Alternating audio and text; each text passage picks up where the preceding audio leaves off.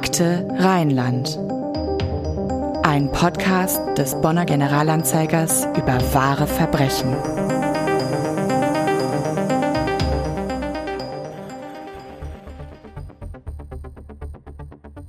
Generalanzeiger Bonn, 15. März 2011. Zwei Morde, ein Täter.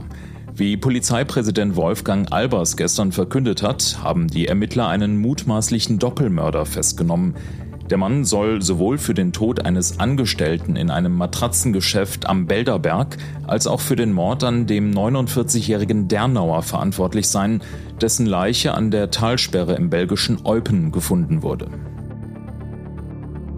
Hallo und herzlich willkommen zu einer neuen Episode von Akte Rheinland, dem True Crime Podcast des Generalanzeiger Bonn. Hier sprechen wir an jedem zweiten Donnerstag über Verbrechen und Kriminalfälle aus der Region Bonn. Und das hier ist nicht nur eine neue Episode, nein, es ist auch, die meisten werden es geahnt oder befürchtet haben, schon wieder die letzte Episode für diese Staffel.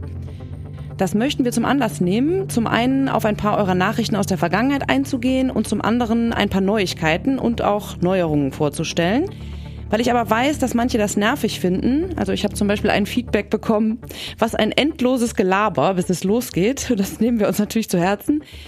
Für diejenigen, die also direkt zum Fall kommen wollen, keine Sorge, in den Shownotes findet ihr die Zeitmarke, zu der ihr vorspringen könnt, ähm, also bis zu der Stelle, an der es für euch spannend wird.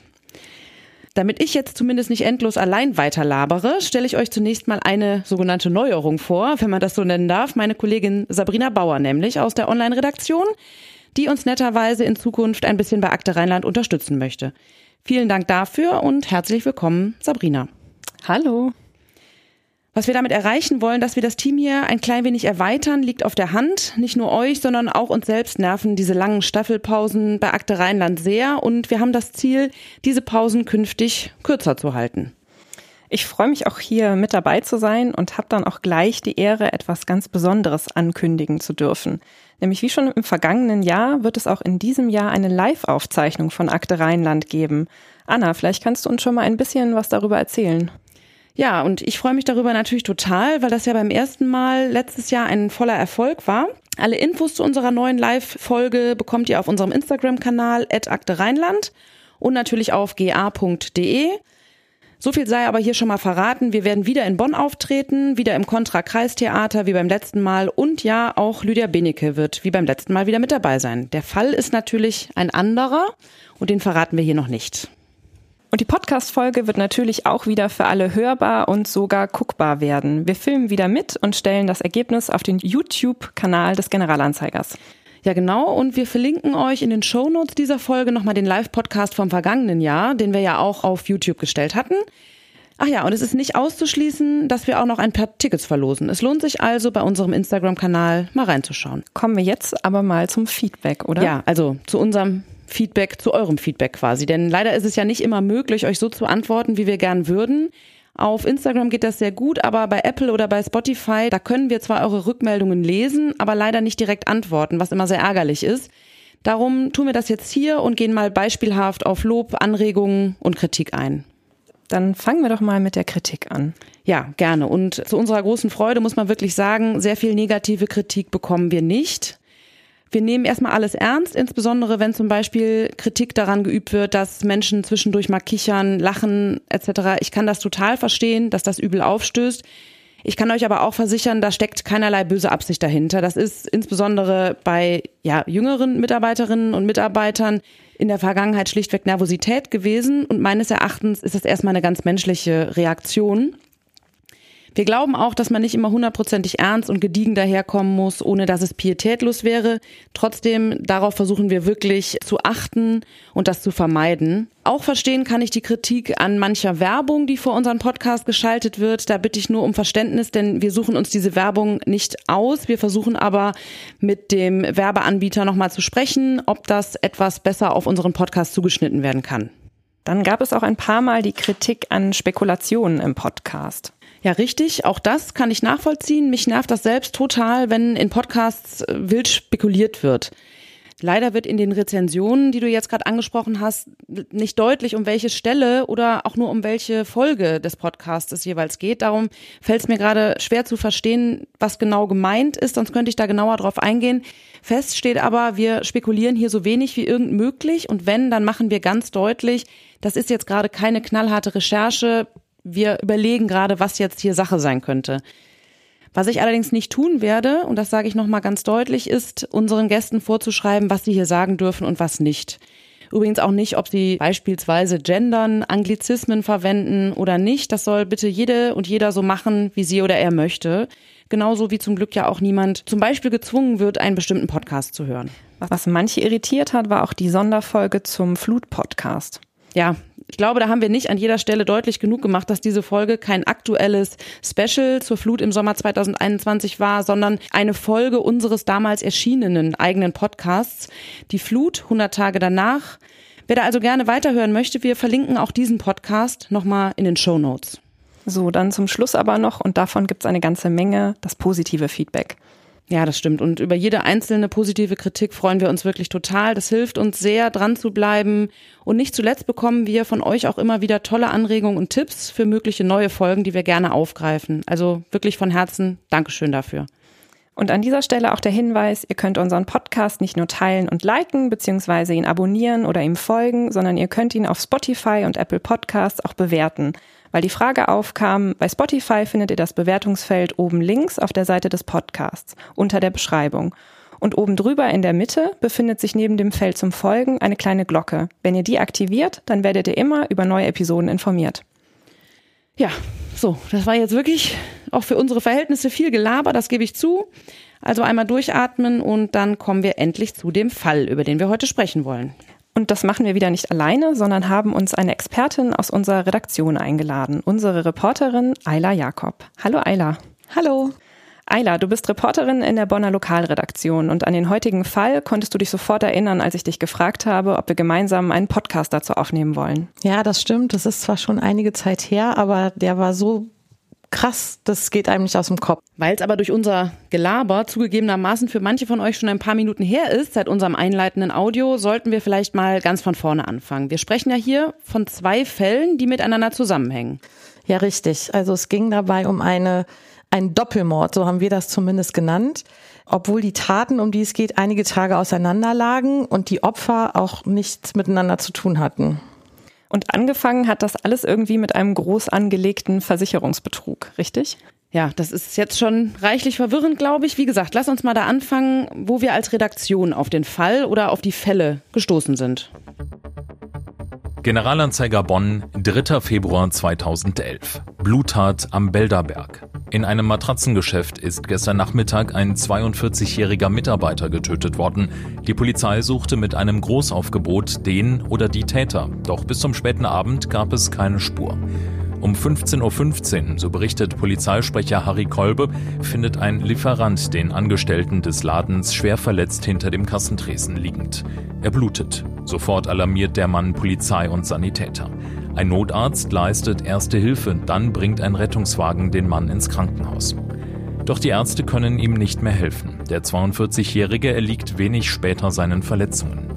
Unterdessen sperren Polizeibeamte das Geschäft mit rot-weißem Flatterband ab.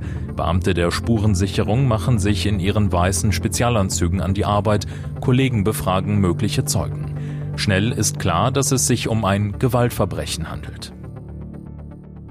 Das klingt schon ganz schön dramatisch und ist mindestens mal für Bonn ein sehr ungewöhnlicher Vorgang. Es stellt sich später raus, dass der Angestellte dieses Matratzengeschäftes erschossen wurde, aber das ist zu diesem Zeitpunkt noch nicht offiziell bekannt. Überhaupt habt die Kripo in dem Fall erstmal ziemlich im Dunkeln, oder? Ja, richtig. Also zunächst gibt's überhaupt gar keinen konkreten Tatverdacht. Wir haben als Redaktion natürlich den Fall immer weiter verfolgt und haben auch ständig bei der Polizei nachgefragt. Allerdings haben wir immer unisono eine Antwort bekommen. Die Ermittlungen laufen in alle Richtungen und sie können weder ausschließen, dass es sich um einen Raubmord noch, dass es sich um eine Beziehungstat hätte handeln können. Und wie du gerade schon gesagt hast, haben die Ermittler zu dem Zeitpunkt noch nicht mal was zu den Verletzungen oder sowas des Opfers gesagt, weil sie kein Täterwissen preisgeben wollten. Und ähm, einzig der Tatzeitraum, der wurde so ein bisschen präzisiert. Das heißt, die Ermittlungen laufen einfach so vor sich hin, aber dann passiert doch noch was. Generalanzeiger Bonn, 25. Februar 2011. Ein seit Dienstag vermisster 49-jähriger Mann aus dem Kreis Ahrweiler ist nach ersten Erkenntnissen der Polizei das Opfer eines Gewaltverbrechens geworden. Der Mann sei bereits am Mittwoch in einem Waldstück bei Eupen in Belgien von einem Spaziergänger tot gefunden worden, teilte das Polizeipräsidium Koblenz gestern mit. Der Fundort liege in der Nähe einer Talsperre. Und bei diesem Fall, diesem zweiten Fall, kommt dann recht schnell, nämlich einen Tag später raus, das Opfer, ein 49 Jahre alter Mann aus Dernau, das liegt im Kreis Ahrweiler, ist mit einem Kopfschuss getötet worden. Genau. Aber ansonsten hat die Polizei auch in diesem Fall kaum Hinweise oder Erkenntnisse, die darauf hindeuten, um was es sich hätte handeln können. Also die Hintergründe sind noch gar nicht bekannt. Und deshalb haben dann die Ermittler versucht, die letzten Stunden im Leben des Opfers möglichst genau zu rekonstruieren, um da vielleicht auf Hinweise zu stoßen. Und wie machen Sie das? Der Tagesablauf des Mannes, also des Opfers, ist relativ gut nachvollziehbar. Also der galt als sehr, sehr zuverlässig. Seine Familie hatte ihn eben deswegen auch sofort als vermisst gemeldet, als er an dem Dienstagnachmittag, das äh, war der 22. Februar 2011, nicht zu Hause auftauchte. Der 49-Jährige wohnte, wie gesagt, in Dernau, arbeitete aber in Pontpützchen. Und in seiner Mittagspause ist er in den Ennert gefahren, das ist rechtsrheinisch, ein großes Waldgebiet. Und dort hat er sich in seinem Auto, einem schwarzen Audi Q5, ist er auf einen Parkplatz gefahren und hat dort seine Mittagspause verbracht. Also Pützchen, muss man dazu sagen, ist auch im Stadtbezirk Beul, also auf der rechtsrheinischen Seite von Bonn sozusagen. Ne? Also in der Nähe hat er dann Mittagspause gemacht. Gefunden wurde er aber in einem Waldstück unweit der Wesertalsperre des Stausees Eupen, also in der Nähe der belgischen Grenze. Ja, genau, wie sich später herausstellte, war der Tatort eben dieser besagte Parkplatz im Ennert. Der Täter hat dann sein Opfer in den Kofferraum gepackt, ist mit dem Audi des Opfers eben an diesen Stausee in Eupen gefahren, sodass man zunächst davon ausging, dass das auch der Tatort gewesen ist. Und dann gab es jede Menge Spekulationen, warum dieser 49-Jährige da gewesen sein sollte, also in Eupen in Belgien.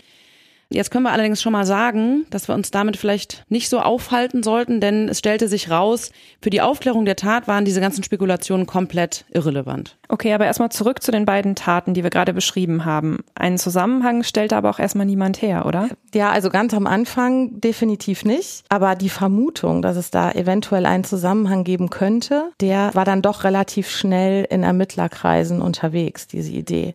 Und das führte dann auch dazu, dass auch in Journalistenkreisen relativ relativ schnell bekannt war, dass diese beiden Taten irgendwie zusammenhängen könnten. Also wir wussten zumindest ziemlich schnell unter der Hand, dass nicht nur der Mann, der an der Talsperre gefunden wurde, sondern auch der Mann im Matratzengeschäft erschossen worden waren. Auch wenn die Polizei sich zu dem Zeitpunkt immer noch nicht offiziell dazu geäußert hat. Und es hieß, dass beide Schüsse offenbar aus ziemlich kurzer Distanz abgegeben worden sind. Im Matratzenladen aus einer 9 mm Pistole. An der Talsperre wurde die Kugel nicht gefunden, weil ja zu dem Zeitpunkt noch gar nicht klar war, wo der genaue Tatort lag.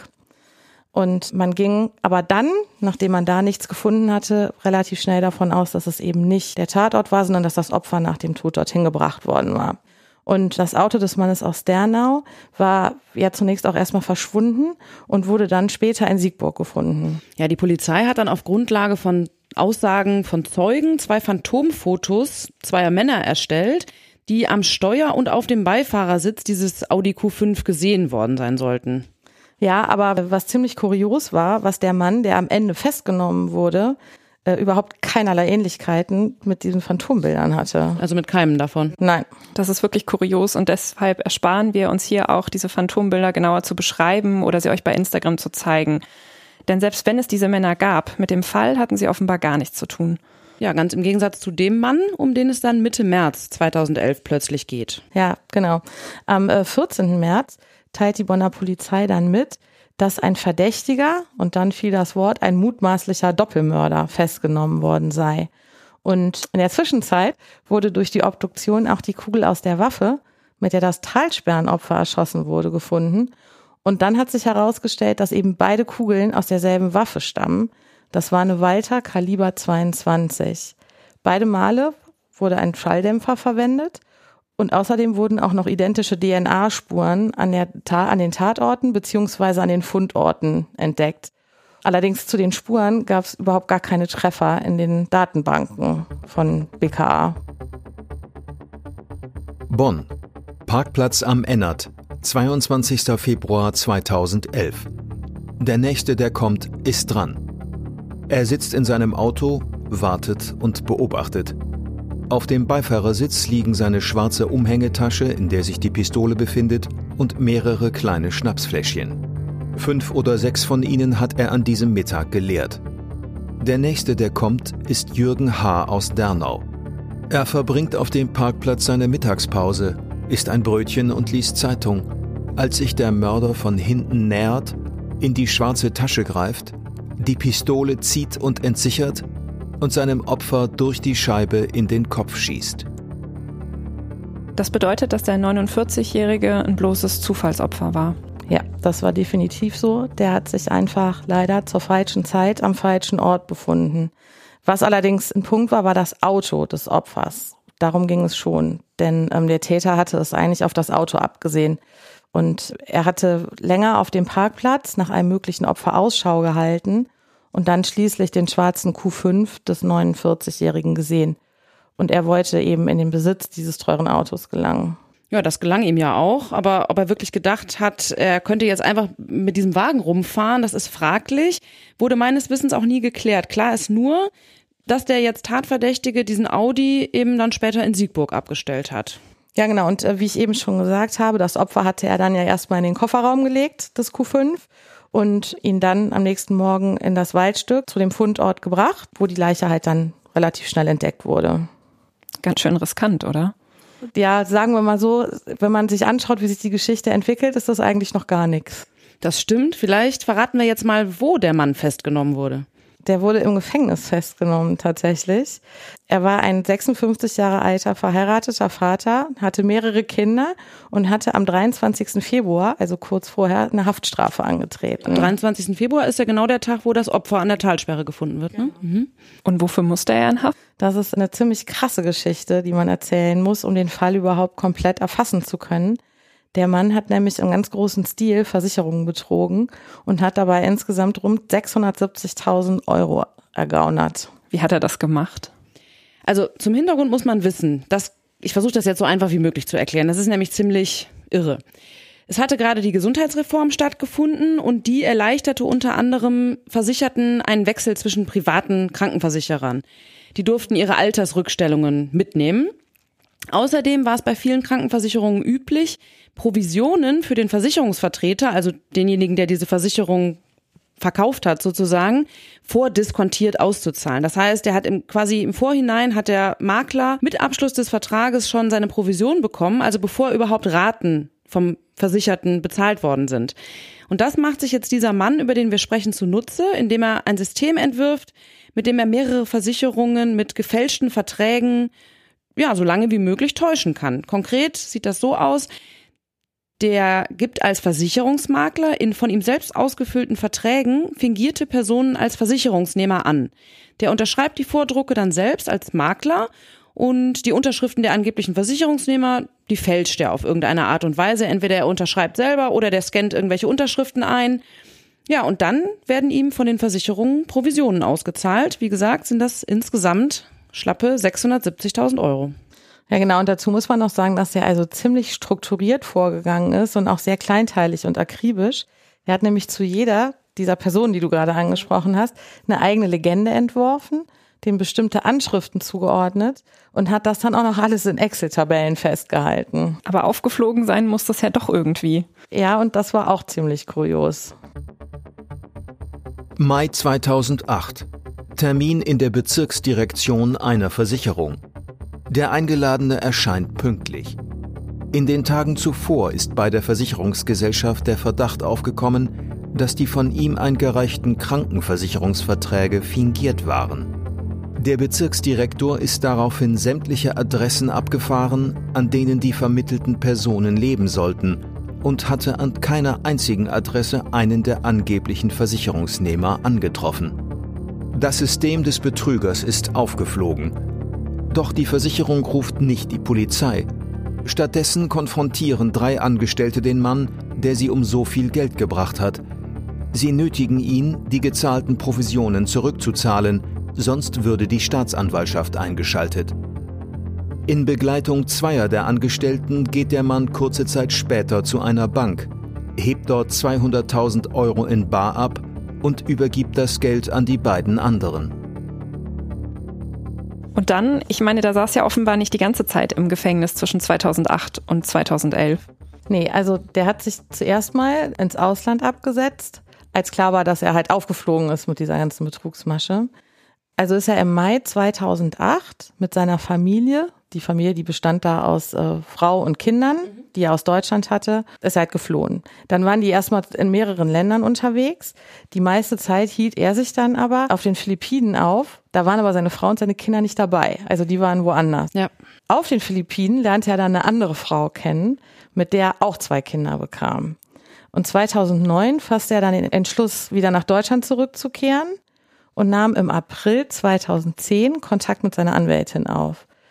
Im Juni 2010 stellte er sich dann den deutschen Sicherheitsbehörden und dann wurde er am Flughafen vorläufig festgenommen und saß dann erstmal in U-Haft. Ja, im Oktober 2010 begann dann der Prozess wegen des Versicherungsbetruges gegen den Mann, der übrigens noch vor Verkündung des Urteils Ende November auf freien Fuß kam, weil die Kammer den Haftbefehl gegen ihn außer Vollzug setzte, also vermutlich, weil da irgendwie keine Fluchtgefahr bestand oder so. Der Mann wurde zu drei Jahren und neun Monaten Haft verurteilt. Der Haftbefehl wurde aufgehoben. Er sollte dann auf die Ladung zum Haftantritt warten. Genau, und äh, auf die Ladung hat er dann quasi auch gewartet, aber eben nicht in Deutschland, sondern wieder auf den Philippinen. Das war allerdings jetzt keine Flucht oder der hat sich auch nicht abgesetzt oder irgendwas, weil ja überhaupt gar kein Haftbefehl gegen ihn bestand. Und äh, dann hat er halt die Zeit da mit seiner neuen Freundin und mit den gemeinsamen Kindern auf den Philippinen verbracht. Und was war dann mit seiner Frau und den anderen Kindern? Also es ist ein bisschen kompliziert. Die Ehe mit seiner Frau wurde dann nach dem Urteil gegen ihn geschieden.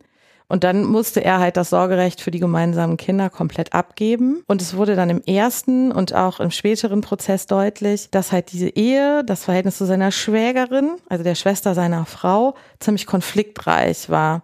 Und es war wohl so, dass die beiden Frauen den Angeklagten unter Druck gesetzt hatten, eben äh, mit viel Geld ihren jeweiligen Lebenswandel zu finanzieren. Und äh, das war zumindest seine Begründung damals, weswegen er diesen groß angelegten Versicherungsbetrug gestartet hat. Und was macht er jetzt genau auf den Philippinen? Also allem Anschein nach ja nicht nur brav darauf warten, bis die Ladung zum Haftantritt kommt. Philippinen, Ende Januar 2011. Er ist gut vorbereitet. Auf seinem Computer befinden sich mehrere Dateien mit einem Konglomerat an Informationen. Seine Mission 2011. Schon 2009 hat er sich auf den Philippinen eine Pistole besorgt, dazu 50 Schuss Munition. Diese schmuggelt er nun nach Rumänien und von da aus mit dem Bus nach Österreich. Anfang Februar ist er bereit. Die Mission 2011 kann beginnen. Also, dieser Mann fasst jetzt den Entschluss, nach Deutschland zurückzukehren. Aber sein erstes Ziel dabei ist nicht, seine Haftstrafe anzutreten, sondern er plant Raubüberfälle. Und zwar plant er die genauso akribisch, wie er zuvor den Versicherungsbetrug geplant hatte. Der hat mehrere Dateien auf seinem Computer angelegt, in denen er Planungen für eine von ihm sogenannte Mission 2011 festhielt. Also auch wieder sehr akribisch, da waren unterschiedliche Örtlichkeiten hinterlegt, vor allem Banken, also Ziele möglicher Überfälle. Außerdem Hotels, Flugverbindungen und auch ein Waffengeschäft waren da aufgeführt. Und wie er sich die Waffe besorgt hat, beziehungsweise wie er die Waffe dann auch noch nach Deutschland gekriegt hat, das ist auch ziemlich äh, bemerkenswert. Also muss das so vorstellen, er hat die Pistole schon 2009 auf den Philippinen gekauft. Dazu hat er sich auch direkt den Schalldämpfer besorgt und 50 Schuss Munition. Und dann war halt die Frage, wie kriegt er die von den Philippinen nach Deutschland? Da hat er einen Reiskocher gekauft, hat die Waffe und 32 Schuss Munition darin versteckt, hat das Ganze dann mit einem Paket an eine Pension in Rumänien geschickt. Also mit der Post. Mit der Post quasi, genau. Und in dieser Pension hat er halt ein Zimmer angemietet und hat sich das quasi dahin geschickt, das Reiskocherpaket. Und dann ist er nach Rumänien geflogen und ist dann mitsamt seinem Reiskocher und der Waffe mit dem Bus nach Österreich gefahren. Und dann hat er einen Zwischenstopp und währenddessen hat er sich dann noch 500 Stoß Munition weitere besorgt. Ich muss jetzt mal fragen, was ist das für ein Mensch? ein Mann, der Familie hat, der Kinder hat und solche Taten begeht. Also Versicherungsbetrug ist ja das eine, aber wie kommt so jemand dazu, einfach so Menschen in den Kopf zu schießen? Das ist für mich auch ziemlich äh, unergründlich, wenn ich ehrlich sein soll. Da passt halt auch so wahnsinnig viel überhaupt nicht zusammen. Wir, wir sprechen ja gleich auch noch kurz über den Prozess und ich bin wirklich nicht dahinter gekommen, was genau mit diesem Mann los war. Also es ist irgendwie klar, dass er unter ziemlich großem Druck gestanden haben muss, unbedingt eben Geld zu besorgen. Also er hat damals ja noch angegeben, dass er Angst vor seiner Schwägerin gehabt hat, die ihn unter Druck gesetzt hatte. Aber ob das jetzt wirklich stimmte oder nicht, das wurde halt nie bewiesen. Es war nur seine Aussage. Außerdem hieß es auch, dass er mit dem erbeuteten Geld durch die Raubüberfälle, die du angesprochen hast, einem seiner Söhne aus der Ehe davor bewahren wollte, ins Heim zu müssen. Was aber dahinter steckt, ist auch irgendwie unklar geblieben. Ja, aber zumindest, das kann man schon mal sagen, hat das Gericht damals dann nicht ausgeschlossen, dass das mit ein Grund für ihn sein könnte. Man muss sicher aber auch mal erwähnen, dass der Mann Drogen und Alkohol in größerem Ausmaß zu sich genommen hat. Ne? Ja, also auf den Philippinen konsumiert er auf jeden Fall LSD und Heroin und Kokain.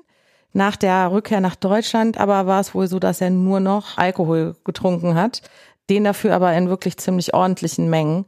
Und auch während der Taten stand er wohl unter dem Einfluss von Alkohol. Er reist dann also zurück nach Deutschland mit dem Plan, Raubüberfälle zu begehen. Mit einer Waffe und Munition.